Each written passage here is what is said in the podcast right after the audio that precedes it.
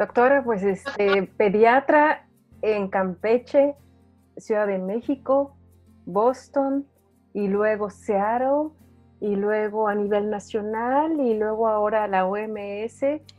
Es un, son muchos logros, mucho trabajo. Eh, eh, a veces somos invisibles las mujeres en algunos de estos campos y eso cuesta mucho, eso es eh, pues muy costoso, ¿no? Nosotras estamos aquí en este grupo, hemos reunido casi ya 30 episodios con mujeres eh, sorprendentes y bueno, mi colega, mi amiga, mi compañera Avi Jiménez en Barcelona, que ha también tenido una ruta fuera, yo desde Bruselas, pues estamos encantadas. Cada que conocemos todas estas vidas este, que van cambiando y que se van interconectando, pero en el caso de usted, pues es nuestra invitada más importante, no porque las otras no lo sean, pero más importante con respecto a todo lo que ha logrado y a lo que ahora está haciendo, porque estas pláticas que tenemos entre mujeres científicas mexicanas de diferentes ámbitos y diferentes áreas, pues tienen que ver con este confinamiento, con, el, con pláticas sobre COVID y dar eh, divulgación, si se puede, acerca de nuestros trabajos eh, que hacemos de conectar y, que amamos nuestro país y que estamos completamente, eh, pues, mm, estamos preocupadas, pero estamos ocupadas, porque estamos en estas entrevistas. Entonces, eh, sabemos lo que esto significa y le agradecemos toda este, esta trayectoria porque va uno desmenuzando pues todos esos esfuerzos, ¿no? Y, todo ese trabajo enorme, eh, primero con bacterias y luego ya todos los, todo lo que nos causa infección y luego salud pública y todo esto, ¿no? Pero entonces le dejo la, la voz a, a, mi compañera Avi, eh, sobre todo porque yo quisiera hacerle una pregunta más, pero entonces le dejo el, micrófono a Abby. Sí, Abby. Sí, doctora. Bueno, eh, me uno también a, los comentarios eh, de Ana. Es, un privilegio escuchar su trayectoria y no solo eso, eh, como mujeres científicas que es parte de, del objetivo de este programa y con Tamara, que es la más joven, y que está en el mismo campo en, las ciencias de la salud, pues es un privilegio eh, poderla conocer, pero además eh, reconocer toda su trayectoria y esto pues a cada mujer científica, no solo mexicana, sino en cualquier parte del mundo, pues esperamos que, sea tan motivante como lo es para nosotras tenerla aquí. Es, un verdadero placer. Y yo quisiera hacerle una pregunta, eh, o mejor dicho, pedirle eh, ¿cuál sería su mensaje a, la sociedad en general, a la sociedad mexicana? Porque hay, evidentemente que es un debate a todos niveles y, incluso en todos los eh, gobiernos, no solo en el mexicano, pero a, nosotros lo que más nos importa es llegar a la sociedad, porque finalmente es eh, quienes están padeciendo pues los embates de esta crisis de manera directa, ¿no?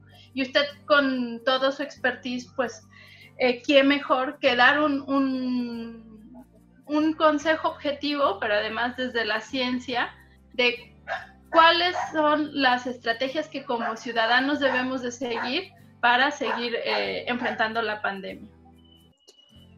Yo, creo que ya nos los han dicho muchísimo y, y, son lo mismo que hemos visto en todas las partes del mundo. Primero quiero aclarar algunas eh, o sea, dejar en claro algunas cosas.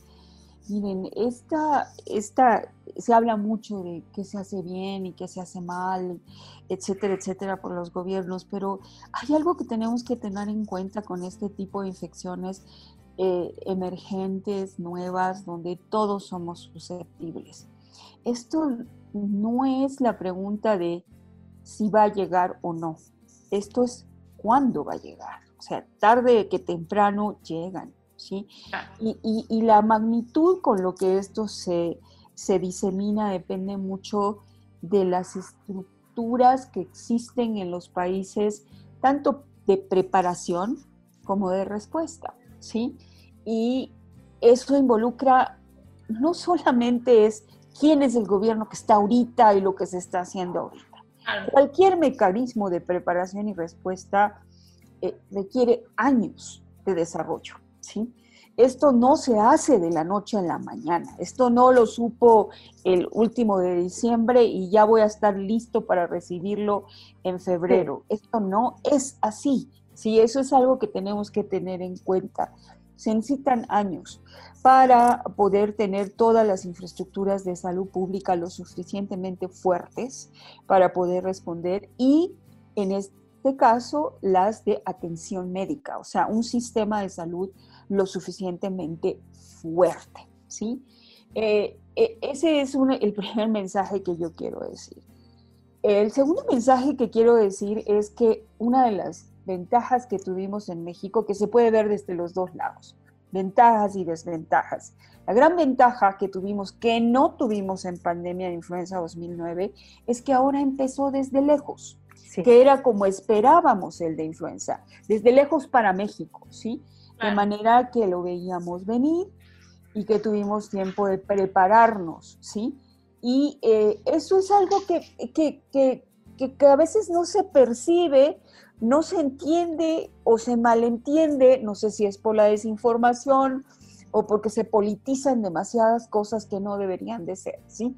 Eh, la verdad es que tuvimos una preparación en el sentido de que les puedo decir en el ámbito que a mí me compete, por ejemplo, detección y diagnóstico. Eh, tenemos una mejor red de laboratorios de salud pública y un nuevo INE maravilloso que nos tocó afortunadamente a nosotros desarrollar el proyecto y lo entregamos prácticamente, no lo inauguramos porque ya no nos tocó, pero aquí está, ¿sí? Eh, y es mucho mejor que lo que teníamos en 2009. Y, y se los ejemplifico con poco. En el diagnóstico de influenza que se corrió como no tienen idea para poder tener todas las partes moleculares que ahora sí tenemos y que no teníamos en ese entonces, ¿sí? Eh, y, y, se pudo hacer por muchas cosas, voluntad de las autoridades de ese momento, cierto, mucha ayuda internacional, sobre todo de North American Partnership, Canadá y Estados Unidos, que, que, que olvídense, o sea, aquí las cosas políticas se quedan a un lado. La gente técnica que trabajó para que esto se desarrollara, eh, ahora lo tenemos mejor, porque en eso no lo teníamos, ¿sí? Y eso permitió que México tuviera el diagnóstico para SARS-CoV-2, eh, pues desde enero, ¿sí? Y eh, que además transfiriera la tecnología a todos los laboratorios estatales de salud pública. Son 32 y todos tenían equipos de PCR y personal que sabía hacer PCR en tiempo real, lo que no teníamos en el 2009. Y eso se construyó, ¿sí? En, del 2009 al 2012, me consta, yo estuve ahí, eh, lo puedo decir, ¿sí? Eh, y, y eso sirvió muchísimo ahora. Es más, a través de la Organización Panamericana de la Salud, México entrenó a Centroamérica y al Caribe en las técnicas de PCR en tiempo real para SARS-CoV-2. Y eso no se reconoce. Y empezó todo este modelo de reconversión hospitalaria que a pesar de las limitantes, a pesar de lo que estamos sufriendo ahora, en México no ha tenido ese desbordamiento tan terrible que se tuvo en otros países para la atención en los hospitales eso no quiere decir que todo sea perfecto. De ninguna manera estoy diciendo eso. Y cuando se habla de aplanamiento de la curva, es que sí ha existido. Imagínense ustedes, en países, lo saben los que están en Europa, las gente. Lo sabemos nosotros. Sí, claro. De Italia, de España, de Reino Unido, que son a los que les tocó primero después de China. Ellos cuando se dieron cuenta del problema, su curva ya estaba en ascenso, en ascenso vertical. Entonces, cuando ellos hacen el lockdown, o sea, toda la contención, realmente ya estaban casi por llegar al pico, ¿sí? Entonces, el tiempo que ellos invirtieron en su lockdown, ¿sí? Les permite abrir cuando las cosas ya están en una caída franca. ¿Qué pasó con nosotros? La presión era inmensa en América para decir, el, cierre, el lockdown, ya, ya, ustedes están atrasados. Y esto se empezó el prácticamente terminando la semana del 20 de marzo, las escuelas se fueron el 23 de marzo, cuando nosotros íbamos en un ascenso apenas lento. El 28 de febrero habíamos tenido el primer caso que era internacional ah, importado internacionalmente. Entonces, sí se, sí se baja la, este, la, la, la curva, se hace enlentece la curva, porque había un lockdown, o sea, había un cierre, ¿sí? Entonces, yo, nosotros no vimos esa curva rápida de ascenso, sino la hemos visto lenta para dar tiempo a que los hospitales se vayan reconvirtiendo y esto vaya sirviendo para una mejor atención. ¿Qué pasa? Que después de dos meses, tres meses, es cuando nosotros estamos en el pico y es una meseta más que un pico de semanas con una transmisión alta, la gente, la población está cansada, está cansada económicamente, socialmente y, psicológicamente. O sea, eh, eh, somos un país de ingresos medios, eh, muchísima gente, si no es que el 40% de la población vive del empleo informal y si no trabaja todos los días, no come. O sea, el decir por qué son tan tontos los del gobierno porque abren, es que ya no los puedes contener. O sea, la gente tiene que salir a trabajar y no todo tiene un sueldo asegurado como los que están en una universidad o los investigadores que tenemos SNI y además nuestros sueldos de nuestras instituciones. Entonces es una situación social muy compleja. Entonces, ¿qué pasa? que nuestra meseta de transmisión alta se prolonga aún más y además en algunos sitios reemerge antes de bajar en continuo. Entonces, es una situación que es muy común para casi todos los países de ingresos medios, más del este lado del mundo, que empezamos más tarde que los europeos. Pero este análisis no es fácil hacerlo eh, cuando las cosas se politizan, ¿sí? Y ahora, uno de los temas más interesantes es todo el mundo pide pruebas, pruebas, pruebas, pruebas. Hacer miles de pruebas a todos.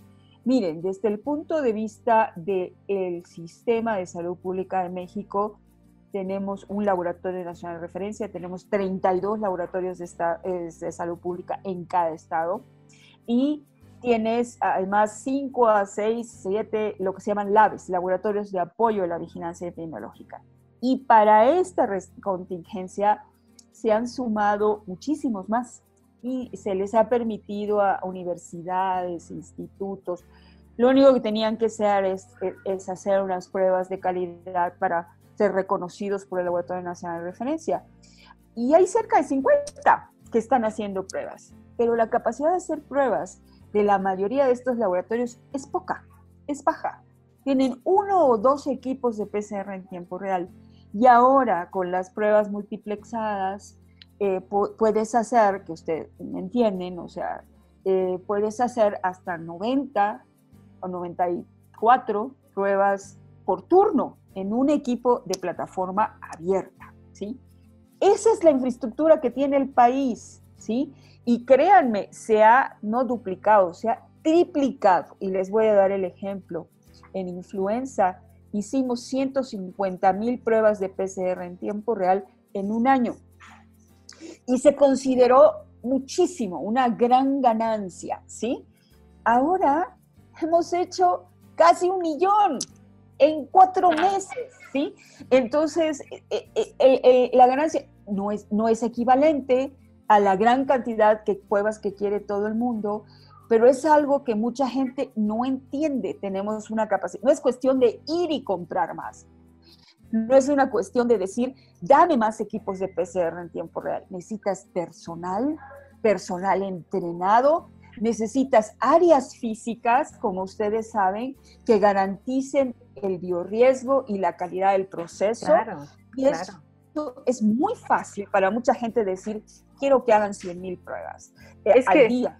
es que no lo entienden, no, lo entienden, doctora Celia Alpuche, es que no se entiende que esto no es como una prueba eh, donde se toma eh, una muestra de sangre y ya se tiene un resultado, ¿no? Entonces, eh, es importante escuchar de nuevo todo esto porque se le olvida a un, a un, gran número de la población y nosotras hemos estado platicando con gente que está al tanto de los test y estamos de acuerdo ¿eh? con todo esto. es, eh, esto que nos cuenta usted, esto que nos dice y que nos relata, pues es lo que hemos estado nosotras viendo y sabemos que el mensaje pues es el que se ha estado dando y también sabemos que es muy cansado psicológicamente mantenerse en confinamiento. Nosotros entramos nuevamente eh, en fases eh, aquí en Bélgica, también en Barcelona, en fases en las cuales debe haber contención nuevamente. Entonces, eh, esta, hay gente que piensa que la pandemia es algo así como un teléfono en la tecnología y, te y ya te puede dar, los científicos te tienen que surtir tus resultados, ¿no? Entonces, no, no es así y qué bueno que lo, que lo vuelve a repetir para que la gente que nos escucha en, nuestro programa eh, se dé cuenta de ello. Nosotros queremos que más eh, mujeres que son conocidas de otras científicas mexicanas, que son mujeres que están en casa trabajando también con sus hijos, otras mujeres que no hacen vida científica, que sepan a partir de todos estos nexos con mujeres científicas qué es lo que pasa, qué es eh, esta dificultad en hacer todo, toda esta serie de test y que no es algo fácil, y tener de la voz de alguien que lo hace y que está en el pulso del día al día, pues es mucha, mucho mejor. Doctora, eh, quiero preguntarle algo. ¿Cómo, cómo nos eh, sentimos a veces las científicas con respecto pues a estos momentos en que pues los hombres pueden estar más en vitrina, porque hemos visto algunos escándalos de hombres eh, investigadores en vitrina en Europa, por ejemplo, que ha sido más, eh, o, los mismos políticos, pero, mujeres no, mujeres estamos trabajando o están trabajando y no hay este lucimiento y, esta distorsión de la realidad que vemos que, que las mujeres estamos o están desde las enfermeras, desde las que están con sus hijos cuidándolos de, las mujeres que hacen ciencia como usted. Y, y bueno, pues, ¿qué, ¿qué, es este papel de, de, las mujeres en esta pandemia? Para, para, mí realmente es, es, un poco difícil opinar en experiencia propia, porque yo sí tengo que decir que he sido muy afortunada en el hecho de no haber sido discriminada para nada, solamente por el hecho de ser mujer. O sea, yo creo que el mensaje más importante acá es que las oportunidades se dan y se dan porque eh, pues eh, hay personas que te apoyan o hay personas académicas, yo no estoy hablando de, de, beneficios de ningún tipo político, sino maestros, cosas que te inducen por un camino, que te enseñan un nuevo camino por donde caminar. Y eh, esas oportunidades se dan. Entonces lo que hay que saber hacer es tomarlas, tomarlas de acuerdo al contexto de la vida y trabajarlas. Yo lo que siempre he dicho es que esa ha sido mi fortuna, o sea, yo he tenido oportunidades, eh, yo, yo, nunca pensé ni planeé eh, estar haciendo lo que hago ahora, o sea, eso se fue, se fue dando sobre la marcha. Y, y, y te va entusiasmando y te va motivando y va saliendo adelante, pero yo les mentiría si dije, oigan, en el 2020 yo quiero estar aquí y hacia ahí voy a caminar y no me voy a salir de mi foco. No es cierto, o sea, fueron cosas que se fueron dando. Y, y, tampoco es aquello de que, ah, es la persona más brillante. No, no, es cierto, son personas trabajadoras que, eh, que, toman las cosas con seriedad y con responsabilidad para sacarlas adelante. Este, todos los procesos se aprenden y, se aprenden con, esto de saber decir, oye, no sé, enséñame este, cómo salgo adelante, colaboremos, o sea, colaborar es, que déjenme decirles que de mis colaboradores más importantes, eh, eh, hay de todo. Hay mujeres, hay hombres, o sea, eh, eh, con todo se puede trabajar muy bien. Hay gente sencilla, hay gente que no lo es, y la vida te enseña a que tú vas a colaborar, trabajar y crecer con aquel que te enseña algo para salir adelante, ¿sí? Y tan agradable, ¿sí? Pero si la gente tiene algo que dar, hay que aprender a saber cómo sacarlo para incorporarlo hacia uno mismo. Pero lo peor es que te enganches con colaboradores solo porque te caen bien y que no tengan la competencia que deben de tener. Eso es la realidad. y ya pasas a otra etapa de tu vida donde el proveedor es uno y hay que saber proveer, hay que saber dar y hay que saber compartir. Porque una de las cosas que más me ha enseñado la vida es que hay para todos. O sea, siempre hay para todos. O sea, en el tema que trabajes, el ser greedy, el decir, no, esto es mío y yo quiero siempre, eso no lleva a nada. Siempre se debe de colaborar porque este mundo tiene tantas preguntas que averiguar en cada tema que eh, de verdad colaborar es la mejor forma de salir adelante y salir bien. Y este tipo de, ejemplos es lo más claro. Por ejemplo, la colaboración ahorita con la sociedad es clave. Si la sociedad no entiende que la mejor manera es el autocuidado de la salud y que hay que todo lo que nos dicen, la distancia, las medidas de higiene, etcétera, etcétera, no se confíen y esto no va a terminar ni hoy ni mañana, todavía nos va, nos queda un largo trecho. Así que hay que estar muy bien empoderados, el conocimiento, independientemente de quién te lo dé. Eh, a mí no me importa nunca si soy la que brilla o la que no brilla, la verdad. O sea, eso para mí es lo de lo haga bien. Y eso es lo que le digo a mis alumnos y a mis alumnas. O sea, lo que decidas hacer en la vida, así de chiquito, en este tema, así de mediano o así de grandote, hazlo bien. O sea, dedícate y hazlo bien, lo que te toque hacer en la vida, seas hombre o seas mujer. Pero no por ser mujer te intimides o disminuyas tu camino. Pero sí algo que le digo a las mujeres a los hombres que están iniciando en esta carrera de investigación es que hay tiempo para todo. Ah, e, eso yo lo aprendí tarde, tal vez. Sí. Bueno, los que están más jóvenes lo pueden escuchar ya y lo pueden aprender, ¿no? Hay tiempo para todo, créame, he tenido compañeros de trabajo más jóvenes, eh, brillantísimos, o sea, chicos que estaban en programas de MD, PhD, este, que estaban llevando las dos cosas al mismo tiempo, ¿sí? con ah, eh, proyectos impresionantes que ahora tienen sus propios laboratorios en sitios super wow y que publican en Cell y Nature Immunology y todo lo que ustedes sí, todos los días y que podían hacer las dos cosas y se podían ir a esquiar los fines de semana y podían tener todo lo demás, que lo importante es ser organizados. Y sí se puede, o sea, sí se puede. Las mujeres debemos hablar, debemos decir nuestra opinión y, y no aceptar todas las cosas porque son. Hay una frase que es maravillosa, que es siempre preguntar por qué. O sea, si, si nosotros no preguntamos por qué esto lo nunca nadie nos va a oír y van a creer que tenemos que aceptar las cosas solo porque son.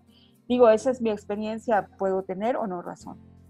Oiga, pues este, excelente, bueno, muchos mensajes y muy buena información y estamos muy contentas. Avi, tenemos que despedir este programa con la doctora. Muchísimas gracias por su tiempo es un tiempo precioso, lo vuelvo a repetir, y que nos lo ha dedicado a nosotras y a mucha más gente que va a escuchar, eh, pues no solamente de la pandemia, sino también de usted, de una trayectoria y de estos últimos mensajes, ¿no? De colaborar, de participar y de proveer para los que ya están en una etapa de fructificación y para los que vienen adelante, pues preguntar y decir, puedo hacer las dos cosas, ¿no? Doctora, muchísimo gusto. Eh, Avi, te dejo que te despidas, tú también. No te ve, como no te vemos, no, nada más vemos tu nombre. Sí. Sí, ah, eh, en esta ocasión no he podido ser por imagen, pero eh, pues un placer, doctora, y un honor. Gracias por esta entrevista donde pues nos deja una amplia visión de, de, quién es usted, de cómo, que no, que no es tan, o lo que implica llegar hasta donde, hasta donde está, ¿no? Y, y también, de alguna manera, pues sí, muy motivante para, para todos aquellos y todas aquellas que nos dedicamos a esta cosa rara que se llama ciencia, de cómo hacer las cosas, pero también el, el, el ser personas integrales, ¿no? Y eso es eh, un mensaje que, le, particularmente le agradezco mucho. Y pues también en la parte de la pandemia, pues agradecerle todo su trabajo y toda su, eh, entrega para que pues el país afronte de la mejor manera. Eh, creo que hay unos mensajes con los que en este programa no coincidimos de ninguna manera de ataques en cuanto al manejo y, y, que pues son negativos hacia la sociedad, ¿no? Entonces eh, nos interesa mucho reforzar este, este, este, mensaje que es el que realmente se debe de, enfatizar y de que llegue a cada persona para que se pueda librar de mejor manera y que no vean a, Europa o a otros países como el ejemplo de lo positivo necesariamente, ¿no? Eh, eh, eh, Europa en este caso tiene que ser un ejemplo de todos los errores que se han ido llevando a cabo para que en México no se repliquen y no al revés. Entonces agradecemos mucho pues su, formación y su expertise y, pues que más que enviar todos nuestros deseos a México porque además ahí están nuestras familias también y, y lo que repercuta pues nos es importante. Muchas gracias por la invitación y para servirles. Adiós. Hasta luego, doctora. Hasta pronto. Hasta luego. Gracias.